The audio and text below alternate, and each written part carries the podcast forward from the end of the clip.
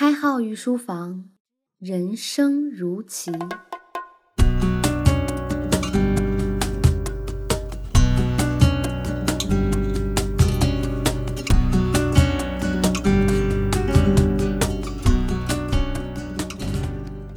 御书房的听官们，大家好，欢迎收听由荔枝独播的《开号御书房新版博弈论》，我是开号。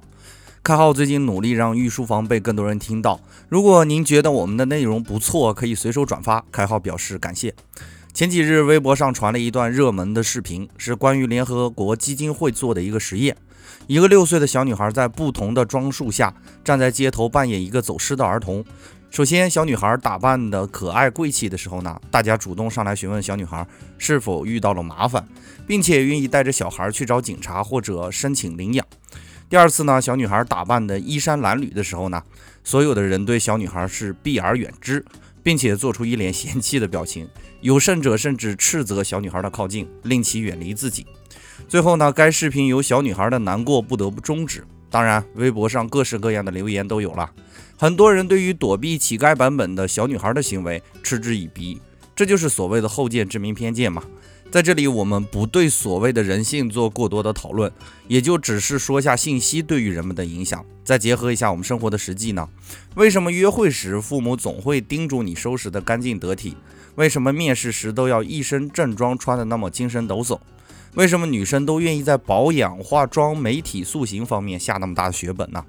这就是一个看脸的时代呀，但是看的也不只是脸，还有容貌背后所渗透出的信息。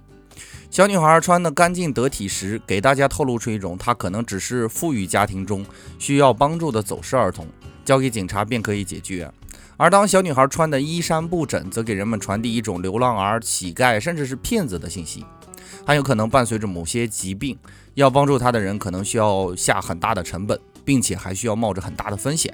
从而激发了人们的避免疾病型的刺激自我。关于刺激自我的概念，我要简单的说两句哈。刺激是指发生或者发展的次序，并非是事先设定好的，而是在原有的基础分化出来的。刺激自我这个概念是《理性动物》一书中的重要论点，是指我们在意识形态里自我细致的分化。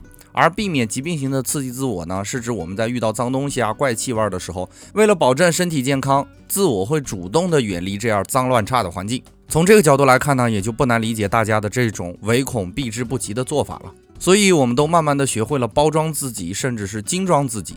不只是人，企业也是，动物也是，我们都在努力的包装自己，以便于节省自己的交易成本。随着互联网的发展，广告越来越多样化的充斥在我们生活中。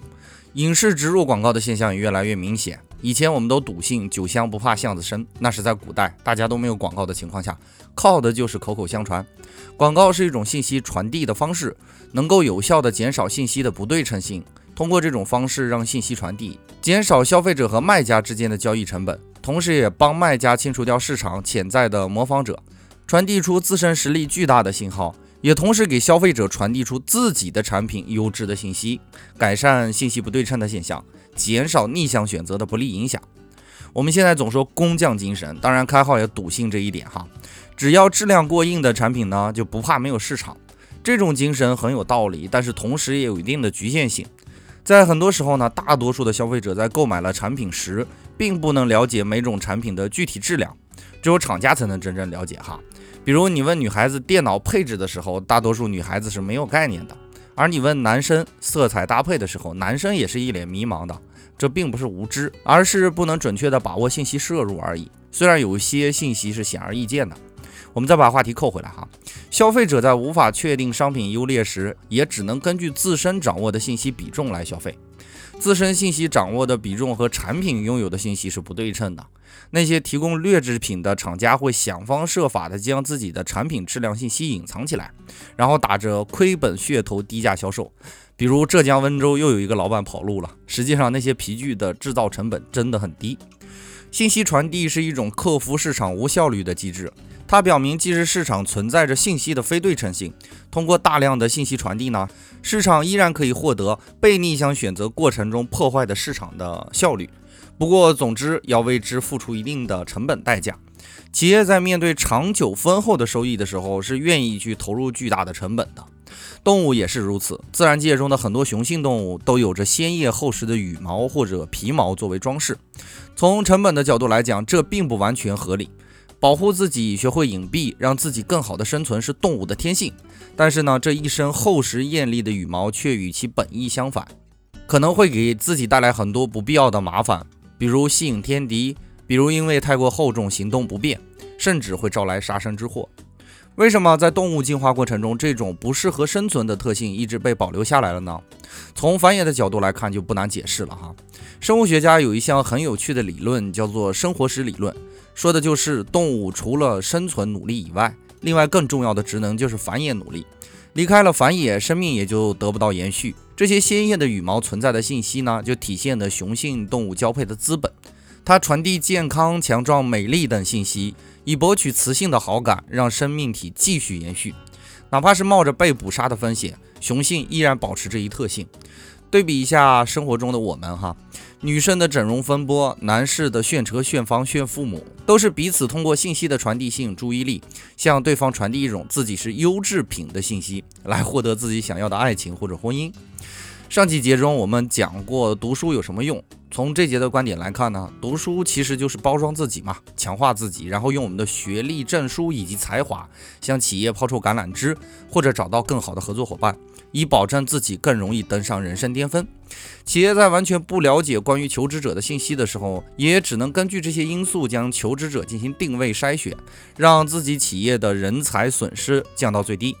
而发送这些信息的成本呢，首先让求职者们进入淘汰环境。如果信息成本太大，那就只剩下高能力者发出信息。所以珍惜能读书的机会，趁我们还有这种能力的时候。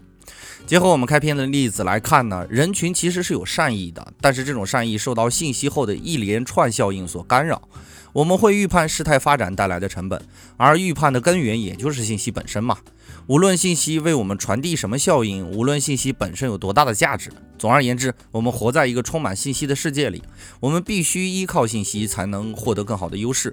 所以，《孙子兵法·谋攻篇》里这样说道：“知彼知己，百战不殆。”本节内容就播讲到这里，下节我们为大家讲述信息甄别的内容。感谢大家一直支持开号。如果您觉得我的内容不错呢，可以通过留言与开号互动，也可以帮开号一个忙，随手转发在朋友圈里。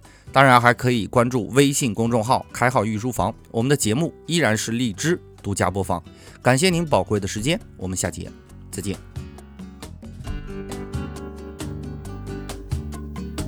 开号御书房。